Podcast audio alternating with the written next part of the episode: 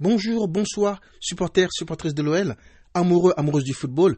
Merci d'écouter ce nouvel épisode sur ma station podcast Parlons OL. Vous pouvez retrouver tous les épisodes de, ma station sur Spotify, Google Podcast ou encore Castbox en cliquant sur le lien dans ma bio Instagram ou sur ma bio Twitter.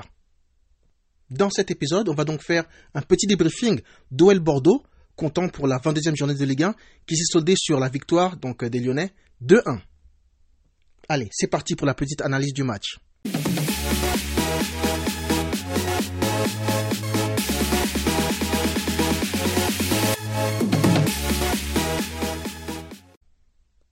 Durant les 15 premières minutes du match, les Bordelais confisquent le ballon avec une grosse possession, certes stérile et sans être dangereux, mais on sent que les Lyonnais ont du mal à rentrer dans le match. Aucune réelle occasion des deux côtés, et le premier fait de jeu euh, arrive à la 20e minute avec la malheureuse blessure de Jason Denayer euh, sur ce qui semble être un claquage ou une, une élongation aux ischio-jambiers de sa jambe droite. Donc Denayer remplacé par Diomandé, notre jeune joueur qui a d'ailleurs cette semaine hein, prolongé son contrat avec l'OL de deux ans jusqu'en 2025.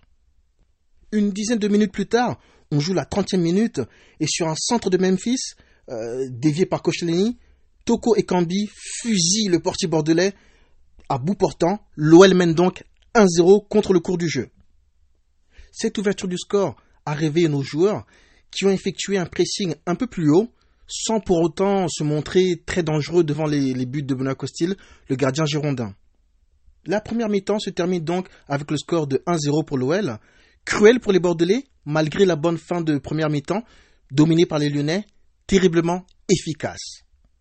Fin de la première mi-temps. La deuxième mi-temps commence comme la première a commencé, avec des Bordelais dominateurs, très entreprenants et beaucoup plus dangereux. Domination qui se concrétise à la 55e minute avec l'égalisation de Samuel Kalou d'une superbe frappe sèche et surpuissante. Et à noter euh, au début de l'action un, très gros travail de Ben Arfa qu'on n'avait quasiment pas vu hein, en première mi-temps et qui sonne la révolte des joueurs bordelais qui continuent de pousser avant, avant bien évidemment, le drame, le gros drame comme beaucoup d'entre vous, hein, j'imagine, euh, voilà, j'ai pas pu suivre la fin du match à cause du bug euh, sur le site et de l'application RMC Sport. Euh, j'étais vraiment dégoûté, dégoûté.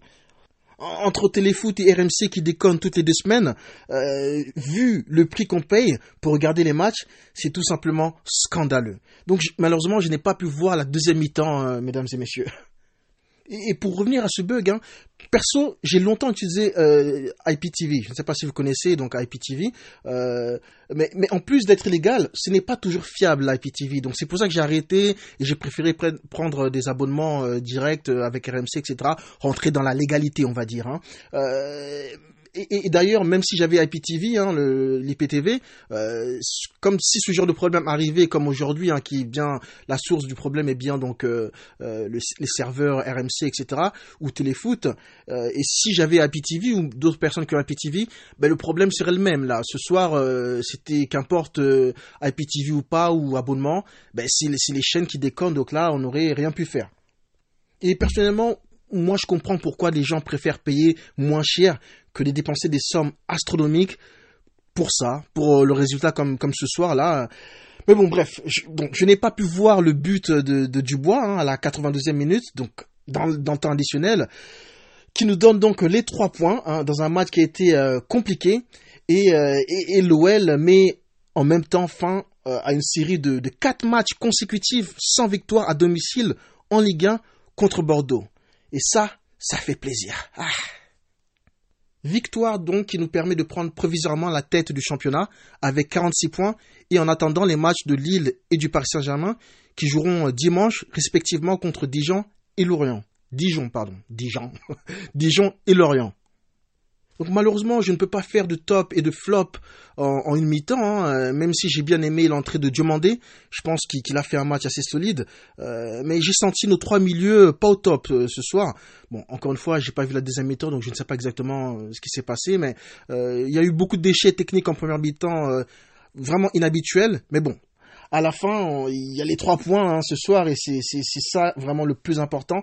Euh, et c'était l'objectif pour confirmer la très bonne performance de la semaine dernière, durant laquelle, euh, je rappelle, hein, on, a giflé Saint-Etienne 5-0. Encore une fois, merci les gones d'avoir écouté cet épisode, ce débriefing. Je vous dis à très bientôt pour le prochain match de l'OL qui sera le mercredi 3 février, 3 février pardon, euh, donc à l'extérieur contre Dijon. Allez, je vous dis à très bientôt les gones et allez l'OL. Ciao ciao.